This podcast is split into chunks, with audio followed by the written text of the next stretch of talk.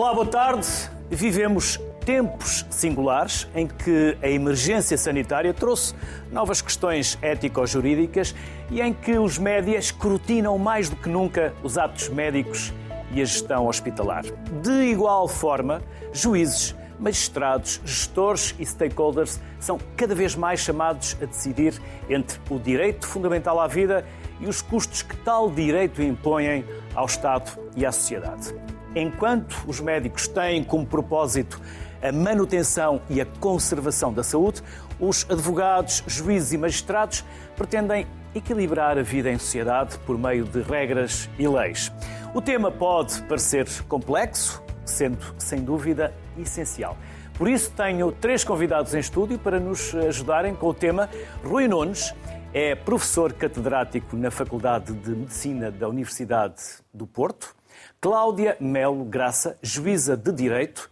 E Pedro Lomba, advogado. Aos três, um enorme obrigado pela vossa simpatia em se deslocarem até à sociedade civil, porque nós estivemos juntos há uns meses, um mês, dois meses, julgo, aí na CUF Talks, e a conversa foi tão agradável que eu lancei-vos o repto para continuarmos essa discussão aqui no Sociedade Civil. Por isso, obrigado por esta parte B, que na verdade vai ser a parte A, porque, como dizíamos antes do programa começar, já não nos lembramos do que é que falar nessa altura.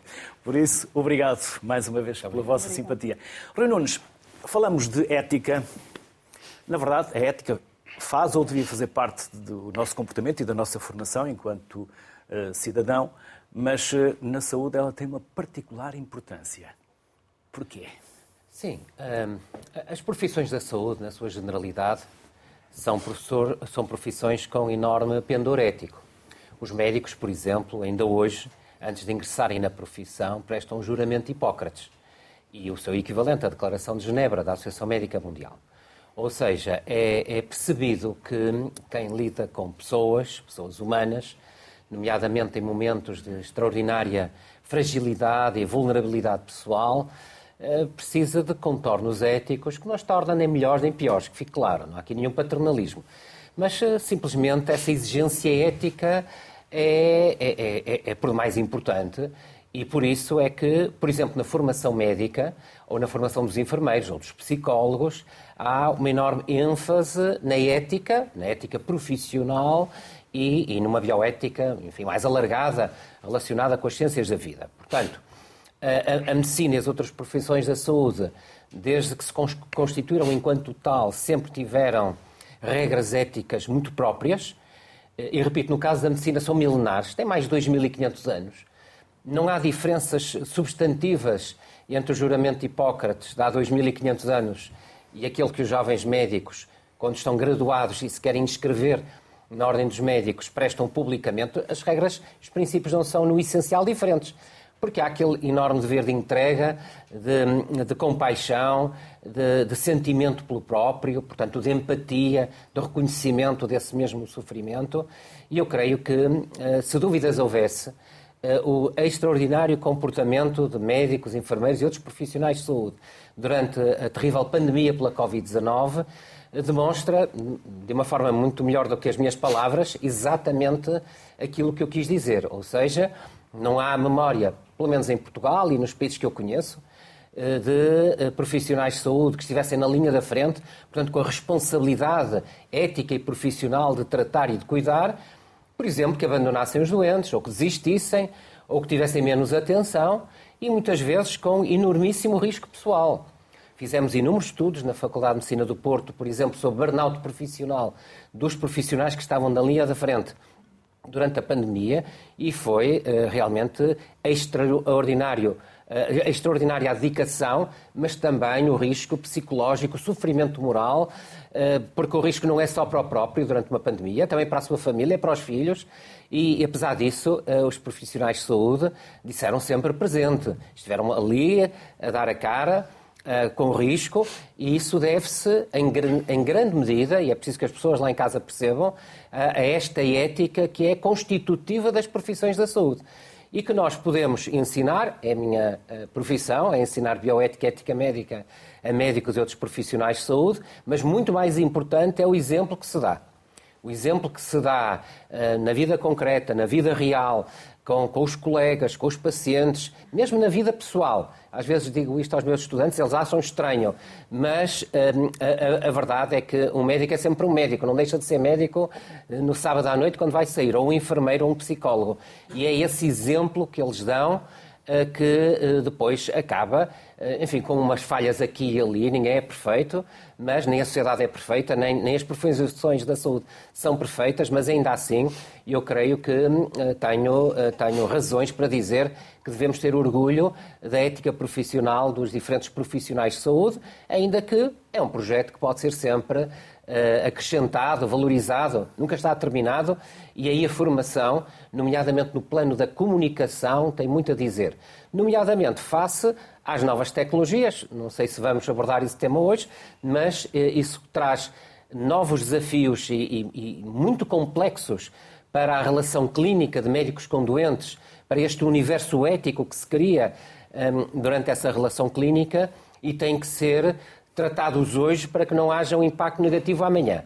E, portanto, esta mensagem é importante. A ética e a bioética têm que ter a capacidade, até para ajudar depois o direito, têm que ter a capacidade de antecipar o modo como a sociedade está a evoluir. E, concretamente, a introdução das novas tecnologias digitais, a inteligência artificial, a computação quântica, os, os megadados, eh, tudo isso, eh, no fundo, são desafios enormíssimos para as profissões da saúde, nomeadamente e também na investigação, que têm que ser antecipados hoje para que, lá está, as pessoas, os cidadãos, as cidadãs, os pacientes continuem sempre a acreditar eh, que tenham eh, profissionais de saúde, médicos, enfermeiros, dignos e responsáveis à sua frente. Cláudia, juíza, certo? Porque há quem diga que é juiz. Há feminino. juiz. Mas prefere juiz ou juiz? Juiz. Juiz, prefere juiz? Pronto. Eh, é a mesma pergunta para, para a Cláudia e para o Pedro, que não é uma pergunta, é apenas uh, um tópico de conversa. A saúde é um ramo do direito e uh, há cada vez mais judicialização das, da, da, da saúde atualmente. Começam a surgir mais casos de litigância na saúde. Bom, eu, eu não estou nessa área e, portanto, uhum. não. Uh, a minha visão uh, não, é, não, não, não tem é casos de saúde para, para, não, para julgar? Não, não é, é mais abrangente. Eu creio, creio, que sim, mas isso faz, faz parte de, daquilo que tem sido a evolução até um, do, de um maior conhecimento por parte dos cidadãos dos seus direitos e da forma como, como os podem exercer uh, e também da própria evolução tecnológica que, uh, se por um lado uh, deu-nos muito melhores condições, por outro também criou muitos mais problemas e, e, questões, não é? Um, a ética, eu gostava de dizer que me parece que um, uma frase que, que, nos pode balizar é que a ética garante a dignidade humana, não é? Até nessa perspectiva da, da evolução tecnológica, porque somos tentados a querer sempre mais, a, a querer evoluir uh, com o foco na na ciência, na evolução da ciência, no tentar melhorar cada vez mais os cuidados. Eh, mas temos que ter sempre como limite eh, a dignidade humana e a ética serve-nos para isso, não é? E para quando... pôr esse travão. E um juiz ou uma juíza não tem que saber de tudo. Não, não. E se um dia lhe surgir um não, caso na área ninguém, da saúde, como vai resolver? Tudo, como vai é? resolver? Nós, eh, nós temos... Municiam-se de quem sabe, não é? Claro, claro, dos peritos, sim. É, esse mesmo, é essa mesma a sua função, não é? Eh, nós não podemos saber de tudo, não é? E por isso mesmo é que se prevê a, a utilização e o recurso aos peritos para que nos esclareçam todos os aspectos que nós não, não dominamos, nem temos que dominar. Pedro, cada vez mais casos de litigância na área da saúde? Sim, isso. Estamos mais informados enquanto cidadãos? Há, há mais litigância em geral em, em, tudo. E isso tem que ver com. Tem a ver com os advogados ou tem a ver com o facto de estarmos não, mais conhecidos? Tem a ver, tem a ver nossos, dos nossos direitos. Não, tem a ver, tem a ver, por um lado, com. Nos Estados Unidos há advogados à porta do hospital a entregar o cartão certo, para a litigância. E, e cá é? também há de, de haver, com certeza. Cá ainda não. Não, há, há, há, vamos lá ver. Há advogados que gostam de litigar por litigar. Agora é aquela fase que eu podia dizer, eu gosto de resolver os, eu gosto de resolver os problemas. Mas quando é, quando é inevitável litigar, não há outra forma. Há, os cidadãos em geral estão mais eh, conscientes também das suas possibilidades eh, de, de defesa, das suas, dos seus direitos, se quiser. Portanto, isso, esse fenómeno existe. Também há mais direitos. Quer dizer, o legislador tem, tem também respondido a essas necessidades ou esses apelos de proteção, dando mais direitos, até, no, até com novos direitos, por exemplo, no domínio das novas tecnologias, que é uma área que eu conheço bem. Portanto, aí também vemos isso. Mas há de facto, há de facto mais, mais litigância. Isso tem que ver com uma série de, de razões. A sua pergunta inicial era se há uma ética na saúde, se há um direito na saúde. Claro que há um direito na saúde.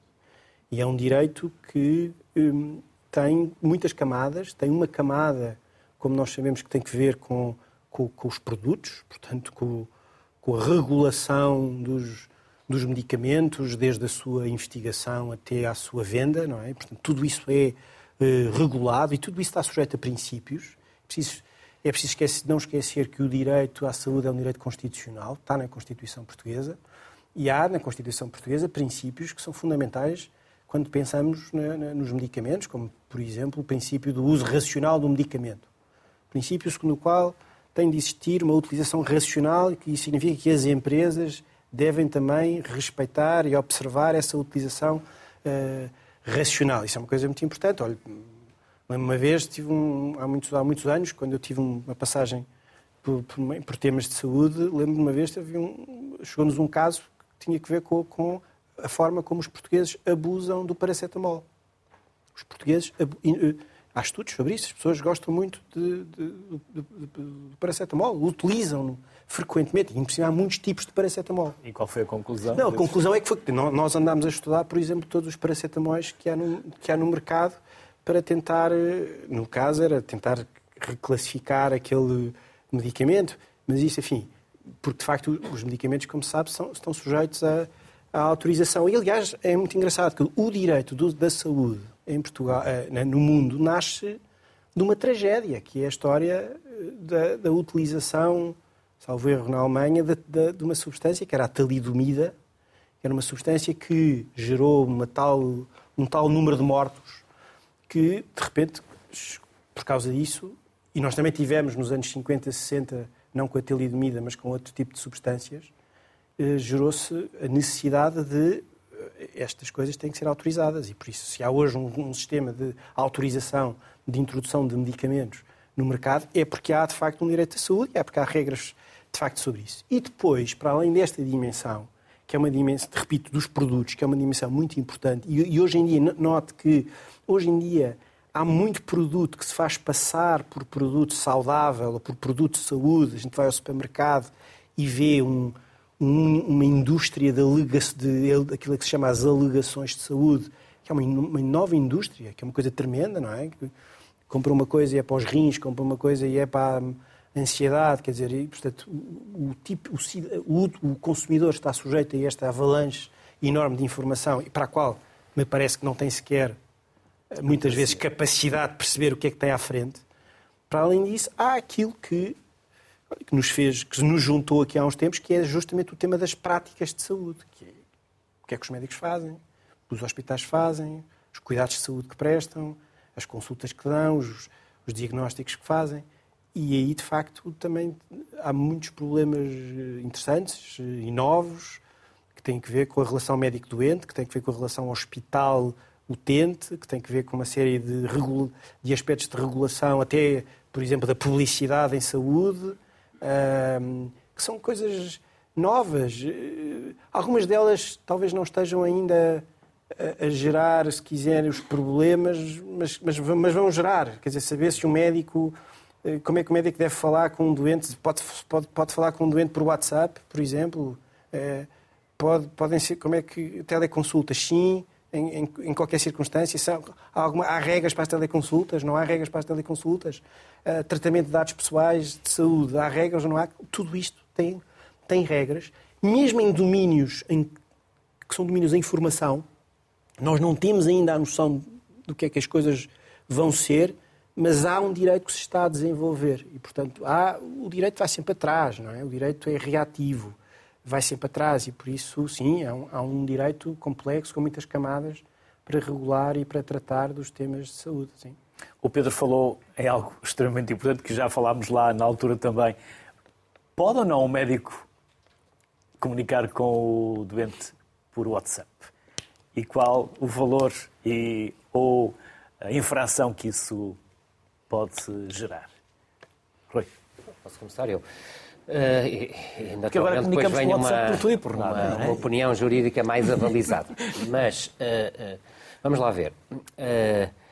O, o, o, direito à saúde, como foi dito, é um direito em Portugal constitucionalmente protegido, mas em bom rigor é um direito universal. É um direito inerente à condição humana.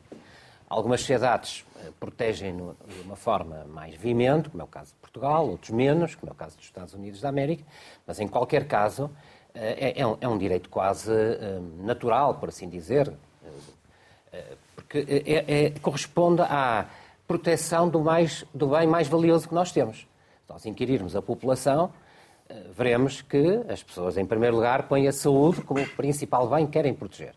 É natural que, em conformidade com isso, em primeiro lugar, as organizações de saúde e os profissionais de saúde sejam cada vez mais diferenciados tecnologicamente e cada vez mais competentes. Eh, e é preciso termos esta noção clara. Eh, é evidente que a sociedade hoje é muito mais exigente eh, e mais conscienciosa e consciencializada dos seus direitos. E isso implica, obviamente, mais litigância. Mas não há hoje mais má prática média do que havia há 20 anos atrás. Bem pelo contrário. Hoje o nível de exigência é maior, os médicos estão mais bem preparados, outros profissionais de saúde também, mas, eh, enfim, percebe-se que, até fruto de alguma mediatização da saúde, eh, eh, na prática, depois se venha a reclamar a reparação por danos que possam ocorrer. E, portanto, isso é perfeitamente normal e consentâneo com a evolução da nossa sociedade. O, o, o direito da saúde pretende, obviamente, proteger um conjunto mais alargado de direitos que não apenas o direito à saúde. Por exemplo, o direito à privacidade individual é um bem especialmente protegido nas democracias pluralistas, vibrantes, como é a portuguesa. Em bom rigor, eu quase que me atrevo a dizer que o modo como se afere a qualidade de uma democracia é o modo como se protege ou não o direito à privacidade, e percebe-se que se há área das nossas vidas que tem que ser protegida é a área da saúde. Eu reconheço que há outros dados especialmente delicados e sensíveis, os dados bancários são... e outros. Mas esses são muito sensíveis. Mas, mas os dados pessoais de condições como ter Covid, ter o VH positivo, eh, ter uh, uma patologia mental, etc., ter hepatite, são os dados provavelmente mais sigilosos, mais, que devem ser mais protegidos em toda a sociedade. Ora, esses e outros direitos, obviamente, que têm que estar também na, na constelação da relação dos médicos e do sistema com os pacientes e com a sociedade. Porque quando se fala de, do relacionamento através do WhatsApp ou das tecnologias digitais, é preciso termos em atenção que hoje eh, a saúde não se desenrola como há 100 anos atrás com o médico João Semana. Hoje os médicos trabalham em grandes organizações de saúde, seja do setor público, no Serviço Nacional de Saúde, seja no setor privado ou no terceiro setor, ou setor social. Em qualquer um destes meios, os médicos, os enfermeiros, são profissionais e que têm que cumprir com, no fundo, as regras que são estabelecidas. Dou um exemplo. Um princípio sagrado da ética médica é o segredo médico. Mas, quando um médico é obrigado, e não tem, aliás, outra forma, a depositar os dados dos pacientes num registro de saúde eletrónico, que hum, nós nem sabemos bem qual é a natureza da plataforma que está a gerir os dados. quem a ela tem acesso. Quem a ela tem acesso. Qual é, onde está a infraestrutura digital onde estes dados são armazenados eu pergunto-me como é que um médico pode assegurar um, com 100% de certeza a um paciente que vai manter o segredo, porque ele, no fundo, é o fiel depositário dos dados que lhe são confiados. Portanto, com esta amplitude, as novas tecnologias são, obviamente, disruptivas. E, portanto, do ponto de vista ético, tem que se recomendar muita cautela aos médicos. Eh, como acabei de dizer, há eh, regras da sociedade digital e da saúde digital que os médicos não conseguem controlar. Como é evidente, não se vão recusar a depositar os dados no registro de saúde eletrónico, até porque não têm outra maneira de fazê-lo. Eh, e, por, conseguinte, têm que cumprir com essas regras. Já agora, recorrer a outros meios de comunicação que não os estabelecidos uh, técnica, ética e deontologicamente. Uh, por exemplo, consulta por via telefónica. Uh, Recordo-me que há uns, há uns, anos atrás, eu também participei nisso, o Conselho Médico-Legal do Instituto Nacional de Medicina Legal deu um parecer precisamente sobre as regras éticas e jurídicas da consulta por via telefónica. Portanto, não é só chegar, o doente telefona ao médico, o médico telefona ao doente e é como se nada existisse. Tem que se perceber os contornos da relação médico-doente, o modo como se assegura a privacidade, se há de facto um contrato tácito de prestação de serviços, etc, etc. Com as novas tecnologias tudo fica agravado. Portanto, não excluindo, porque é impossível excluir, é impossível excluir, por exemplo, numa situação de, emergência, eh, porque uma criança está com febre, eh, os pais telefonam ao pediatra para obter uma opinião de um doente que já conhece, ou em países continentais como o Brasil e também Portugal e na União Europeia, o recurso à telemedicina, como foi dito, é evidente que não podemos excluir a telemedicina. Mas também, como é óbvio, e por muito importante que ela seja, até na racionalização dos, dos gastos da saúde, Uh, e na equidade no acesso de todos à saúde, portanto, tem importantíssimos benefícios, mas há um distanciamento que as tecnologias digital, digitais acabam por impor. E por isso, do ponto de vista ético, recomenda-se que sempre que possível, pelo menos a primeira consulta seja presencial e as seguintes possam ser por telemedicina, se as circunstâncias assim o exigirem. Agora não é passar tudo para o, para o mundo digital e depois os médicos nem reconhecem os doentes quando, quando os virem. Portanto, Portanto o WhatsApp não. Portanto, eu recomendaria muita prudência na utilização de Facebook, na utilização do WhatsApp, Messenger, de outras redes sociais. Porquê? Eh, porque, do ponto de vista legal, seguramente os meus colegas de painel vão escrutinar melhor esta questão mas uh, uh, há um risco muito elevado de não se saber bem uh, onde é que está a boa e a má prática, como é que, no fundo, se protege a privacidade de todas as partes, como é que se atesta também que, que, que, a consulta, que o desempenho profissional foi adequado e de acordo com as leis artes, que, que são as regras que obrigam os médicos e os enfermeiros, e tudo isso pode ficar severamente hipotecado por todos as ferramentas digitais, da, da, de, no fundo, da, da esfera social. Eh, talvez com exceção de pontualmente o telefone, de uma forma muito regrada o e-mail, mas sempre com grande supervisão e regulação, até para evitar casos de uh, alegada negligência médica e de má prática que tornam-se muito difíceis de escrutinar. E essa é uma informação muito importante para alguns setores de negócio.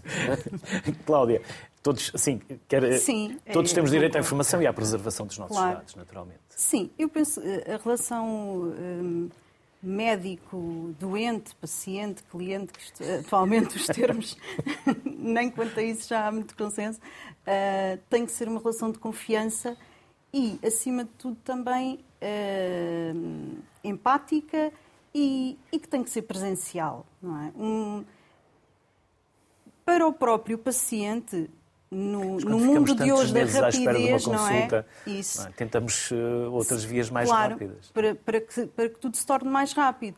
Mas a questão é se estamos conscientes das limitações que, que essa rapidez traz, não é? O que pode trazer. Até que ponto é que uma comunicação por WhatsApp uh, é uma comunicação com toda a informação e em que uma parte e outra conseguem eh, compreender verdadeiramente essas limitações de comunicação. Não, não creio que. É, facilita, é certo facilita. E no mundo atual, em que o tempo falta para tudo, não é? Até, até para irmos uma consulta, até para recebermos uma consulta, em que os médicos têm também o próprio tempo das consultas uh, limitado, é facilitador para todos. Temos é que perceber os riscos uh, de estarmos a facilitar. Uhum. E o que estamos a violar. Também. Uhum. E essa, essa informação depois tem valor jurídico? Quando há uma litigância, por exemplo? A troca de, a troca de, de mensagens? mensagens? Sim. Porque nós estamos cada vez mais conhecedores, mais informados Sim. e cada vez mais exigentes, não é? Cada vez eh, quando uh, parece quase que o médico tem a obrigação de nos curar e de nos dar Sim. uma solução. Uh, essa informação que é utilizada depois uh, pode ter valor uh, numa litigância? o médico pode ter tido ali uma conversa mais uh, normal, mais uh, informal, e depois isso pode significar uh, algo pernicioso para a sua defesa? Bom, o médico saberá aquilo que, que então, está a escrever, enquanto juiz, não é? enquanto juiz, não é? é? Quando olha claro, para, para, sim, para claro esse tipo que, de informação. Uh, o, o, extrato de, daquela conversa faz prova. Faz pro, é, é, um faz documento, prova, não é? É prova documental de que aquela conversa. É prova documental do quê? De que aquela conversa existiu é entre aberta, aquelas é? pessoas, naquelas datas, com aquele conteúdo, não é? Agora, depois, uh, o conteúdo em si e o que é que isso Uh, releva ou não para, para a decisão, aí depois lá está, entram os peritos, depende de qual, qual é o objeto do litígio.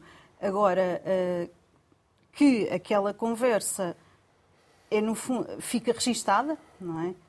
Não só pode ser um, motivo de prova por, por, terceiros, pode ser absorvida, alguém pode chegar a ela mesmo, mas isso também no e-mail. E nós gostamos de receber as análises todas pelo e-mail, não é? Para não ter que ir ao laboratório buscar o envelope e depois reencaminhar para o médico. E o que é certo é que qualquer um pode aceder ao nosso e-mail, a verdade é essa. Uh, e não, não sei se temos sempre presente essa, hum, essa abertura que estamos, que estamos a dar. O Pedro, a, a, na última conversa que tivemos, falou até de, de algo interessante com as aplicações, Sim. não é? Nas aplicações de telemóvel em que, em que nós introduzimos todos os nossos dados, lá tudo, não é? Na verdade, não é? Colocamos tudo uh, e sem ter noção do que isso significa, não é? Vamos lá tudo e essas aplicações uh, captam informação essencial sobre nós que depois pode ter um valor comercial. Não, claro que pode... tem. Não, claro que tem. tem. Claro que tem valor. Claro que tem valor comercial, sim. Mas, mas este tema, eu, eu acho este tema é um tema de facto bastante interessante, porque os próprios médicos sentimos nós também querem ser eles próprios, não sei se agora vou, vou ofender os médicos, mas eles próprios querem ser influencers. Alguns médicos. E o que nós vemos é os médicos nas redes sociais a falar sobre diabetes, falar sobre emagrecimento. E estão a falar uh, publicamente. E isso levanta também temas. Quer saber, então, o médico pode utilizar, como eu, como o Luís, uma rede social e, e expressar as suas opiniões sem qualquer limite. Uh, existe liberdade de expressão, mas calma é preciso a questão perceber... também se colocou perante nós, jornalistas, a forma como nos expressávamos e depois noticiávamos ou... Isso. Ou... Ah, sim, nos jornalistas é, é um pouco a mesma coisa. E nos, é. médicos, e nos, médicos é a mesma coisa. Quer dizer, existe um princípio em direito que é a, a, a, dar informações ou conselhos não responsabiliza quem os dá. Não é uma, uma regra do, está no Código Civil. Mas, mas, ao mesmo tempo, o médico não pode publicitar uma, uma opinião e dizer oh, isto é apenas a minha opinião. Quer dizer, se essa opinião, se, se violar algum tipo de uh, norma da sua profissão ou algum tipo de regra jurídica, evidentemente que essa ação pode ser uma ação punida. Um, na, e depois há a relação com o doente, em que, de facto, como o professor Bruno estava a dizer, eu acho que é preciso muita cautela aí. Um, e penso até, eu, repare, eu acho que isto é tudo tão novo que nós vamos precisar de, de algum tempo, de algum tempo e vamos precisar de, de discussão, de discussão, e é? depois vamos precisar de legislação que event... talvez não exista, penso aliás que não existe, mas existem normas deontológicas, existem o código, o código deontológico dos médicos tem algumas normas sobre isso e penso que também existem normas técnicas da Direção-Geral de Saúde, por exemplo, sobre teleconsultas. Lembro-me de ter visto isso durante a pandemia. Uma das coisas que se diz, muito, que, se diz, que eu penso que é muito importante, é é fundamental preservar a relação de confiança médico-doente. Essa questão é absolutamente fundamental. E essa relação de confiança doente é uma das razões porque deve existir essa prioridade à consulta presencial, é exatamente por isso. Porque essa relação de confiança estabelece ali. É ali que, ele, que o médico olha para o doente, é ali que ele percebe que a pessoa que tem à frente, e é ali que ele começa a primeira coisa que tem que fazer, que é, que é, a, sua, que é a atividade de diagnóstico, e consegue com isso perceber a pessoa que tem, tem ali, consegue. E, e, e tanto quanto possível, deve fazê-lo presencialmente. Porque cada consulta é uma consulta. E, portanto, tanto quanto possível, deve fazê-lo. Agora, às vezes não é possível fazê-lo e nós sabemos que, e todos já passámos por isso, eu já falei com médicos por WhatsApp, devo dizer, é, é, é inevitável que isso aconteça. Mas o médico não faz só diagnóstico, o médico faz terapêutica. Na terapêutica é preciso ter muito cuidado com a utilização, com o diagnóstico e com a terapêutica. Muito cuidado com a utilização dessas comunicações, porque eh, às vezes podem ser prestadas informações e podem ser tomadas posições sem toda a informação. E se, não, e se forem prestadas informações sem toda a informação, isso pode de facto ser um, um problema. E, portanto, uma, da, uma das recomendações num plano profissional, mas também num plano jurídico, é exatamente que quanto mais o médico eh, sai do mero diagnóstico, da mera, do mera, da mera avaliação, como ele está a fazer, e avança para uma para aquilo que é terapêutica, para aquilo que é de, a, a, recomendação da terapêutica, etc., maiores cautelas existem num plano, num plano jurídico, porque as consequências podem ser, obviamente, muito maiores. Uh, uh, Portanto, essa é uma dimensão importante do problema. A Cláudia estava, estava pensativa, mas estava a concordar. Quer acrescentar Sim. alguma coisa? Sim. Não, não, eu concordo, concordo. Uh, é, e, acima de tudo, é a comunicação. É aquilo que, que deve ser dito entre, entre médico e doente. E de que forma, não é? Um, o que o Pedro dizia, depois da terapêutica, o próprio diagnóstico, Claro que eh, nós pensamos, mas por WhatsApp o médico irá questionar exatamente o mesmo que questionaria numa consulta. Só que em vez de o dizer verbalmente, escreve, não é? E, fica registro. Fica, fica o registro e, e, não, e, e, nós respondemos. Aí a primeira questão é logo se, uh, ou responder por escrito, se vamos ser tão honestos nós doentes uh, do que seríamos no consultório, ou se o próprio médico não, não não poderá haver alguma hesitação ou o que quer que seja nessa Temos mais capacidade é? oral do que escrita, não é? Também. Atendendo também às limitações da Sim, até de cada um, do caso. É? Certo, e, e aquilo que, que, se compreende ou não do que nos está a ser perguntado. O médico pode achar que foi claro na pergunta que fez, quem, quem leu entendeu de outra maneira e respondeu segundo aquilo que entendeu, não é? pode não ser aquilo que estava a ser perguntado. Mas, mas atenção, eu também não quero de, de, de, demonizar as teleconsultas, claro, que são uma coisa muito importante úteis. hoje, e, e, como dizia há pouco o professor Rui Nunes, como, como, como, consulta de continuidade, enfim, o, diagnóstico está feito, o tratamento está feito, e é preciso reforçar a medicação, por exemplo, uma coisa assim. Eu acho que aí é são coisas completamente Sim, diferentes, um não é? O acompanhamento, e acho que aí a teleconsulta, a telemedicina Sim. em geral, pode de facto trazer grandes benefícios. Não, evidentemente, tudo isto está sujeito a uma lógica de consentimento informado das pessoas. As pessoas têm que prestar sempre o seu consentimento a quererem eh, comunicar dessa, dessa forma. Enfim. Rui Nunes, nós chegamos ao consultório do médico, ele cumprimenta-nos, médico ou da médica, uh, e senta-se no computador a escrever. Perde-se aquele contacto visual, muitas vezes perde-se aquela relação, mas o médico está a escrever. Porquê é que não grava, ou porquê é que não há um sistema, ou se já há, uh, em que aquilo que está a ser dito imediatamente está a ser transcrito por inteligência artificial, para que possa haver um contacto visual, para que o médico e o paciente estejam frente a frente e não um de lado e outro a falar quase para a parede. Sim, esse problema um, é mais complexo do que meramente uh, o registro eletrónico, ter que escrever no computador. Uh, há, há, um problema sério no nosso sistema de saúde, em bom rigor, em, em, em muitos países do mundo, mas nota-se mais concretamente em Portugal, e que não tem a ver só com a quantidade de recursos que são alocados ao setor, porque eles eh, evoluíram substancialmente ao longo dos últimos anos. Mas a verdade é que, por muitos motivos diferentes, que não teremos agora tempo de abordar, eh, os médicos e outros profissionais de saúde hoje têm uma pressão muito grande do tempo. Portanto, a questão que referiu e que mencionou é muito importante, mas não é isolada é, no fundo, a convergência com outros fatores igualmente preocupantes. Quando os médicos têm dois ou três minutos para ver um Aceita paciente... Aceita que lhe ponham esse limite. Uh, de minutos o, para atender o, o problema um... não é tanto pôr o limite, é que tem uma carteira de doentes que é. tem que ver. Sim. E estão a escrever uh, para outros médicos também. E a é? escrever para outros médicos, a, referir a referenciar doentes. Eu recordo-me quando visitei aqui alguns centros de saúde da zona de Lisboa, uma vez um colega meu disse que me viu quase 40 doentes numa tarde. Portanto, é, é, é, é, difícil com este sistema Hum, também exigir muito mais aos médicos. Agora, dito isso, eles têm uma responsabilidade, naturalmente, ética, que está para além do sistema.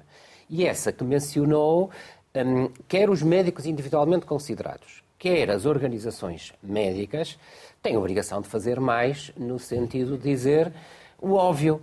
E, e não deixa de ser uh, curioso, por ser muito interessante, que dois juristas aqui à minha esquerda mencionaram exatamente o mesmo.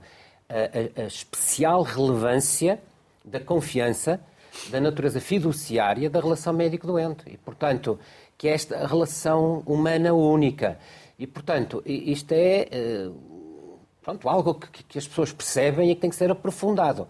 Ora, quando há pouco tempo para ver os pacientes, quando acresce o facto de que hoje tem que ser tudo registado, e, e, aliás, nós próprios, eh, na formação médica, aconselhamos os nossos estudantes de medicina e depois, mais tarde, já graduados, a que invistam, não é percam, é invistam, até por questões médico-legais, não é só por questões médico-legais, mas também por questões médico-legais, que invistam uh, um, uma quantidade de tempo importante no registro. Porque, em última análise, o que está registado é o que vale de prova. Portanto, nós, nós fazemos essa recomendação. Uh, e, portanto, um sistema que dá pouco tempo, onde tudo está digitalizado e onde a importância do registro é cada vez mais relevante e mais importante para a boa prática médica e também para uma potencial defesa médico-legal, é natural que uh, o contacto humano se perca aqui no meio. E, portanto, o que fazer? Bom, o que fazer é, em primeiro lugar, fazer ver, em primeiro lugar, aos nossos governantes, em segundo lugar, aos administradores hospitalares, em terceiro lugar, aos diretores de serviço e, obviamente, aos profissionais, a importância de se manter esta intrínseca relação humana que é a relação uh, médico-doente.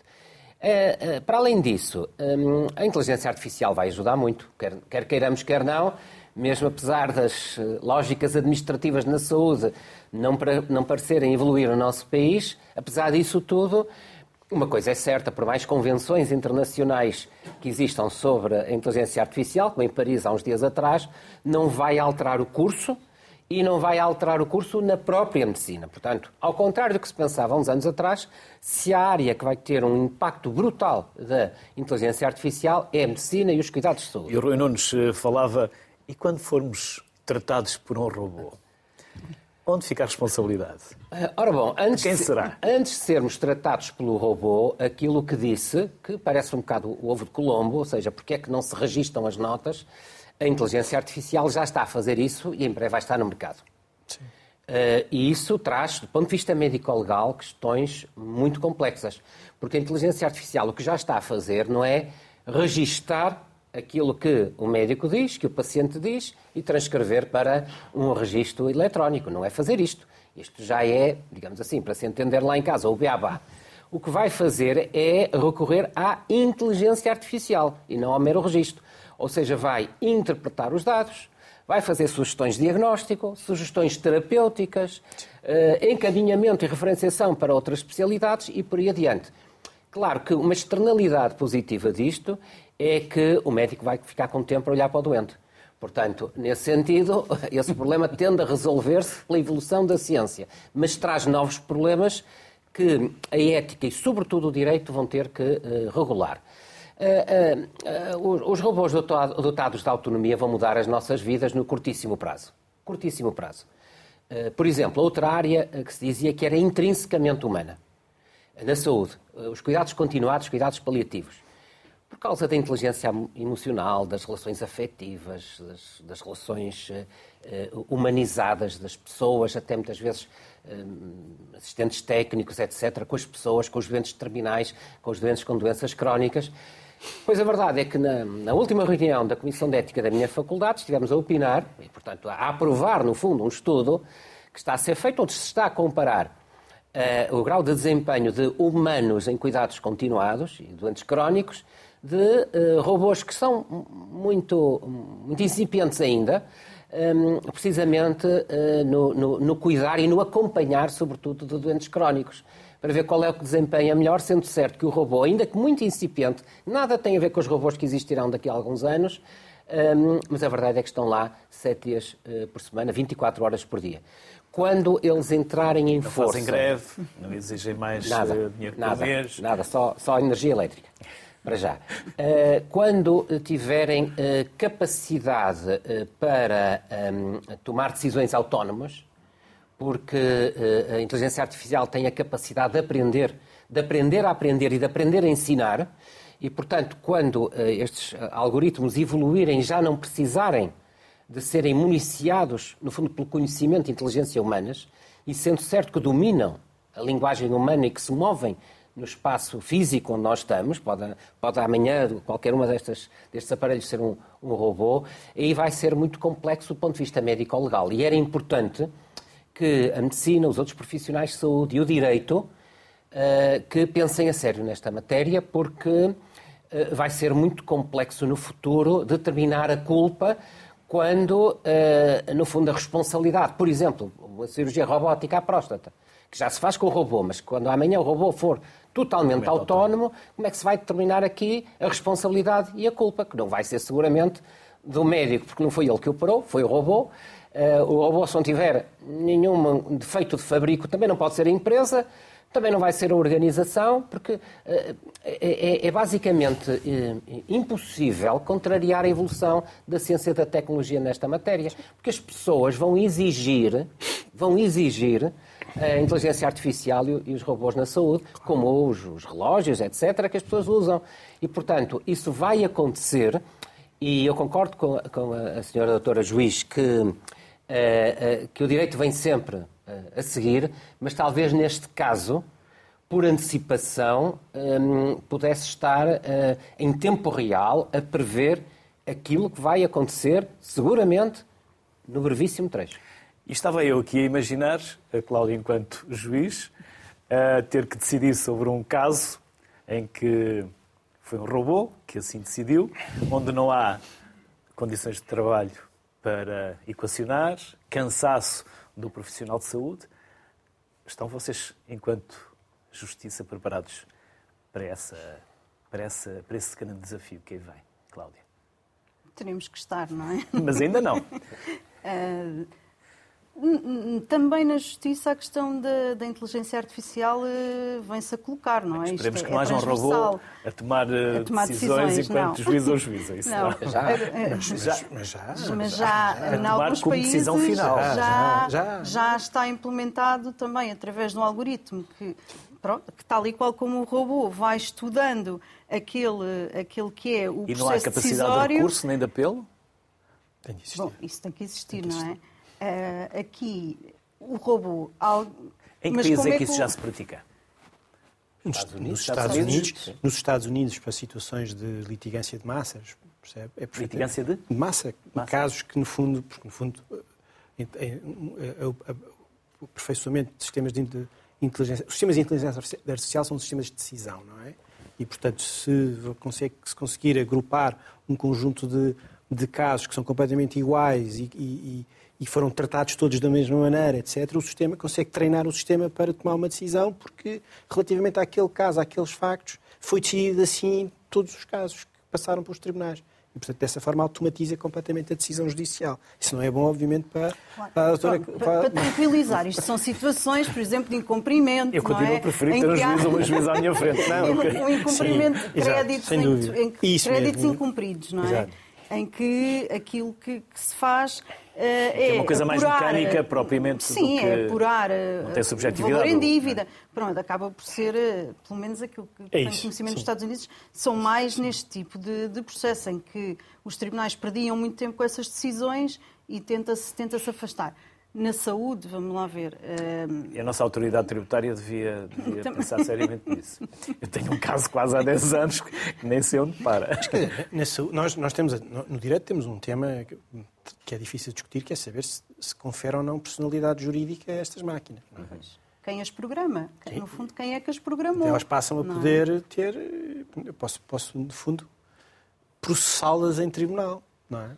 Porque elas têm Mas a personalidade quem é que jurídica. Processar? A empresa? E depois, os programadores. Eh, a máquina, a máquina funciona sob a responsabilidade de alguém. A máquina tem que funcionar sob a responsabilidade de alguém. Em última análise, essa entidade que tem a responsabilidade de. Uh, mas isto não é fácil, Luís. Colocam-se aqui muitas questões. Nada fácil, porque obviamente estes sistemas são sistemas que têm, primeiro têm que ser desenvolvidos, têm que ser treinados. E, e são treinados logo à partida com modelos que, jurisprudência, não é? que são modelos de dados. Quem é que dá esses dados? Quem é que transmite esses dados? Como é que, se, como é que essa, esses sistemas são, são treinados? Essa é a discussão que temos tido por causa do, do chat GPT. Toda a gente já usou o chat GPT para fazer imensas perguntas de saúde. E ninguém... Primeira questão, ele vai aprendendo com as perguntas que nós fazemos e, portanto, nós vamos passando informação nossa para, para o chat GPT, para a inteligência generativa, portanto, ela vai aprendendo, mas, mas ao mesmo tempo, quer dizer, ele, ele é treinado com, com dados que podem, podem estar corretos, podem não estar corretos, podem ser meio corretos, meio, meio, meio incorretos, portanto, pode haver ali doses complicadas. E, e, há muitas questões na saúde que são questões muito difíceis, muito complicadas. Um, e, portanto, eu, eu, eu o tema da regulação, o tema, os, a utilização de sistemas de inteligência artificial na saúde são, tem um risco. E, e estes sistemas devem ser tratados como sistemas de risco. E esse risco tem que ser uh, regulado, tem que ser prevenido, em grande medida, estes objetivos agora de. E informado. É? Tem que ser, e tem que ser informado. Estes, estas, estas novas tentativas no espaço europeu legislar sobre a inteligência artificial passam exatamente por isso, por olhar para os sistemas como sistemas de, de, de risco. Agora, ao mesmo tempo, a, a promessa também é extraordinária. O, os ganhos que podem ser uh, adquiridos são absolutamente extraordinários. Uh, a medicina de precisão, a, a medicina personalizada, um, até, repara, o combate à desigualdade social. Há coisas eu não sou um especialista em economia da saúde nem em política de saúde, mas eh, me choca-me, por exemplo, imenso que uma área como os problemas mentais das crianças seja uma área completamente fora do Estado Social. Temas mentais nas crianças estão completamente.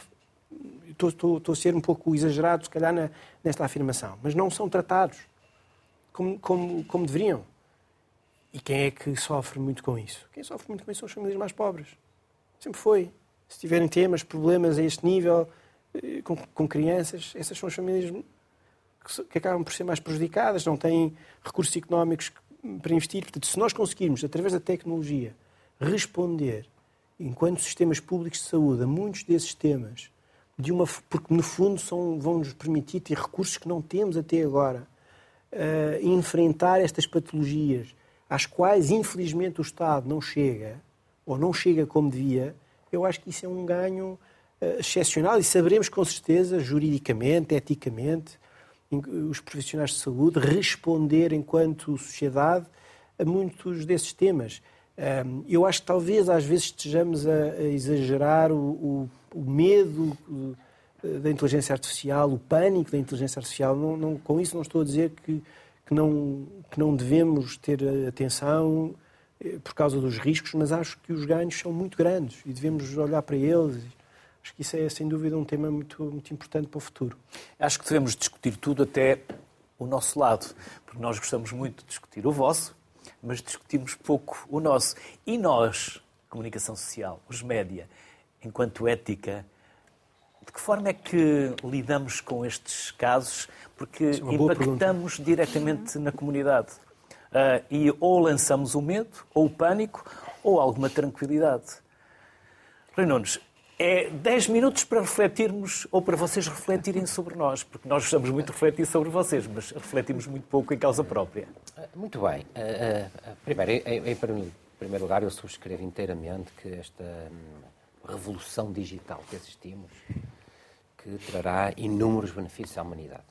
Mas compreende-se quem pensa a ética e o direito tem a responsabilidade de pensar nos diferentes cenários e, e, obviamente, pensar que alguns aspectos podem correr menos bem e tentar regulá-los quase que preventivamente. Eh, mas, dito isto, eu sou um otimista e um apaixonado pelas novas tecnologias, mas não me cansarei de, naturalmente, apontar enfim, caminhos, como por exemplo a personalidade jurídica dos robôs, que é mais ou menos inevitável, portanto, mais vale pensar nela por antecipação.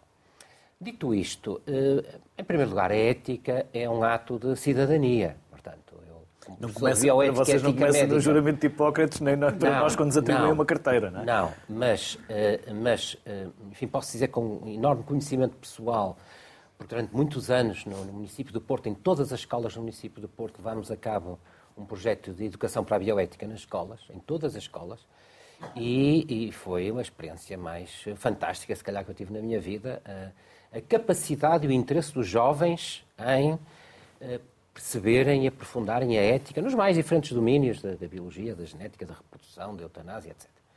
Portanto, é um ato de cidadania. Como ato de cidadania, eh, importa a todos. Não, não canso de dizer que os profissionais de saúde, se calhar, têm um pouco mais de responsabilidade pela natureza e a missão da sua profissão. Agora, é um ato de cidadania. E, como ato de cidadania, obviamente, todos os profissionais têm uma ética própria. Eh, por exemplo, eh, na área da saúde, tem-se desenvolvido muito a área da comunicação em saúde. Não é educação para a saúde, nem literacia em saúde.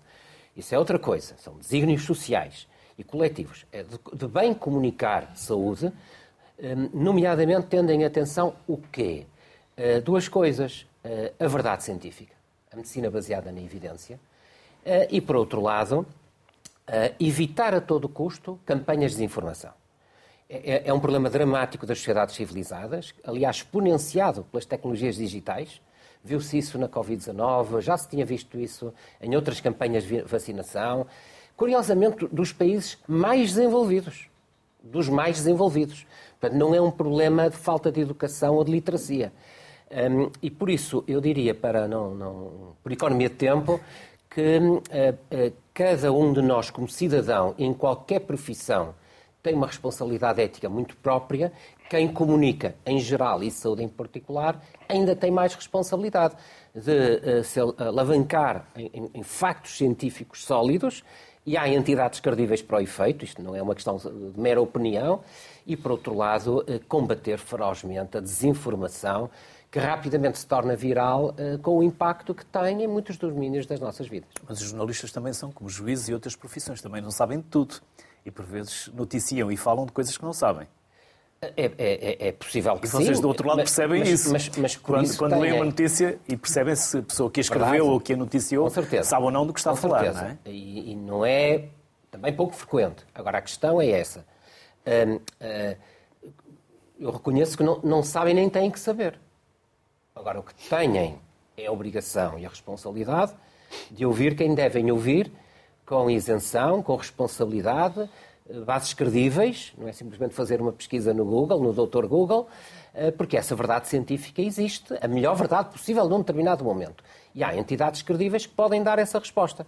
E se assim for, eu creio que estão a prestar um belíssimo papel à sociedade e, e, e creio que em muitas áreas o fazem, mas, repito, a evolução digital pode, de certa forma, eh, enviesar eh, este, este caminho e, e, e, propiciar a desinformação. A Europa tem em curso um grande programa de combate à desinformação em geral e desinformação na saúde, que é de saudar e que temos que eh, aprofundar também em Portugal. Na prática, essas práticas, se me permitem o pleonasmo, estão no nosso código deontológico, que é cruzar as fontes, é comunicar e noticiar com verdade. Claro. E a justiça está cada vez mais mediática. Também. E juízes também. E os advogados também. Eu creio que o, tam, aquilo que se passa na saúde também se passa na comunicação social, em termos de objetivos que têm que ser cumpridos, uh, de uma economia que, que tem que, que se desenvolver. E isso, infelizmente, muitas vezes faz a diferença entre informar ou alarmar ou desinformar, não é? Porque se quisermos. O que dá mais audiências e mais com cliques certeza, é o alarme. Claro, Não é claro. a pacificação, é o Como é alarme. evidente, todos nós não, não podemos ser ingênuos. Sabemos que, que eh, abrir eh, ou, ou ter como título num, num jornal ou, ou- ou na televisão que daqui Doente a dois anos. erro médico, certo, obviamente ou tem logo a- a- sim, daqui a dois ler. anos só robôs é que vão fazer intervenções cirúrgicas. Tem um impacto diferente, mas não é esse o papel da comunicação social, é? Eh, que tem uma grande vertente de cidadania, tem também, como o Luís acabou de dizer, princípios éticos que não pode esquecer eh, e que às vezes são esquecidos. E, e tem o, o principal papel, que é o que acontece também na área da justiça, em qualquer área que no fundo os cidadãos não dominem, que é fazer a ponte, explicar para que as pessoas entendam, aquilo que se está a passar. No fundo, eh, nesta área, prepará-los para, para o que vem. Não uh, no, na perspectiva alarmista, mas, como o Pedro dizia, há muitas coisas que, que são positivas. Uh, as pessoas têm é que estar informadas. A comunicação é essencial e as pessoas entenderem que, quando não entendem aquilo que lhes está a ser dito, têm que perguntar. Têm, o consentimento informado eh, não é o médico dar uma folha A4 com termos médicos que não se entendem. E a pessoa assina, mas assina porquê, se não entendeu? Está informado? Está a dar um consentimento informado? Mas, mais uma vez, o, o tempo e a pressa, e tem que assinar, leia lá, depois logo falamos, e as pessoas vão assinando. E cada vez há mais ser. páginas e cada vez há mais parágrafos e, há, e, e menos tempo. E menos tempo. E por isso a comunicação social tem que fazer essa ponte e as, as pessoas têm que perceber que não, se não entendem, Perguntem. têm que perguntar. Pedro. Eu acho, eu, eu acho que não vale a pena pedir a um, a um jornalista que seja outra coisa que não um jornalista. O jornalista, não vale a pena pedir um... o trigo e o joio, não, deita fora Não o... vale a pena pedir um jornalista que seja um professor, é que seja um jornalista, vamos ser eh, realistas e muito francos, um jornalista que quer dar notícias e quer chegar primeiro que os outros, em muitos casos, e quer ser melhor a, a, a transmitir eh, essa novidade do que os outros. Isso acontece sempre. Agora, talvez reconhecendo que isto é assim, talvez haja espaço para os jornalistas pensarem que, quando estamos a falar de questões que são complexas, que têm várias nuances, eh, em que a, a, o conhecimento dos factos é absolutamente vital, mas esse conhecimento dos factos é uma coisa que às vezes não é muito fácil ou não é muito imediato, porque os factos estão, estão também se estão a, a revelar. Talvez haja espaço, nesse caso, para, para o jornalista pensar que não estou a fazer um bom trabalho se a minha informação for espetacularizada, se eu in, in, abarcar, se eu absorver uma espécie de populismo jornalístico, digamos assim, fala-se tanto de populismo a propósito de tudo, mas também há um populismo jornalístico. Portanto, talvez eu, porque eu a seguir eu posso fazer uma, uma, uma, uma peça cheia de alarme e a seguir tenho que, tenho que desmentir. Isso que não, ou tem que aligerar, isso também não é bom. Talvez haja espaço para o jornalista pensar que do outro lado tem pessoas que querem compreender o que, está, o que é que está a acontecer. E, que, e, e, para compreender precisam que o jornalista lhes faça ver que ouviu A, ouviu B, recolheu a informação de A, recolheu a informação de B, percebeu que, há uma, que a questão é complexa, percebeu que, que a questão tem vários ângulos, várias pistas de análise um, em vez de lhes dizer isto é assim ou isto foi assim. Em alguns casos, eu não estou com isto a dizer que não é assim. Em alguns casos é possível mesmo dizer isso. Mas noutros casos não é possível dizer. E, e isso dá espaço a quem está deste lado para ouvir, perceber, formar a sua opinião, conseguir ser um cidadão mais ativo e mais maduro do ponto de vista democrático, porque isso é, é isso que importa, e, e, e, com isto também uh, defender aquilo que é precioso do vosso lado, que é a vossa credibilidade uh, mediática, pública. O médico tem a sua, o advogado tem. Um advogado que anda aí de porta em porta a prometer casos e tribunais e litígios é um advogado que não é credível. Um jornalista que anda constantemente a, a, a de, percebe, de, de notícia em notícia, de escândalo em escândalo, também não é credível. Portanto, aqui, estou eu aqui a, a, entrar no vosso território, mas, eh, mas no bom sentido, obviamente. Pedro, há algumas coisas que concorrem para o contraditório do que o Pedro disse. Primeiro, que os factos não me estraguem a notícia. Isso e então, é de preferência, eu ponho contraditório amanhã, porque hoje vai-me estragar a notícia. E a segunda é que os jornalistas antigamente agradavam aos seus públicos, ou pelo menos tinham isso como propósito. Agora agradam, agradam aos seus chefes. Porque o que é importante é afirmarem-se dentro das redações, poderem ter estabilidade laboral, acesso a, outros, eh, a outras oportunidades que não têm se estiverem só a agradar aos públicos. Mas isso seria outra discussão. Ok, temos que vir cá. seria outra discussão para a qual eu sou muito crítico, como já perceberam, Sim, já. eh, da forma como nós, jornalistas, também estamos a impactar a opinião pública. E no caso da saúde, quando se trata de saúde e dinheiro, mexe com o nosso bolso, mexe com as nossas vidas, é ainda mais impactante. E essa é uma discussão que eu acho que se faz pouco, porque normalmente, como eu dizia, gostamos mais de vos discutir a vocês do que nos discutirmos a nós próprios. Normal. Obrigado por Obrigado, nos terem nós. ajudado hoje a esta reflexão. Obrigado pela vossa simpatia. Obrigado por se terem deslocado até aqui à RTP. E um obrigado à Inês Sapinho, porque foi ela que nos juntou na CUF Talks. Exato. E daí nós temos combinado continuar esta conversa. Já agora, para quem não sabe, a Inês Sapinho já cá esteve. É minha médica endocrinologista, por isso uma pessoa muito simpática também, que já colaborou aqui e há de colaborar mais vezes também na sociedade civil. Por isso, bem-ajam e as maiores felicidades. Hoje, mais do que nunca, saúde para todos. Até amanhã.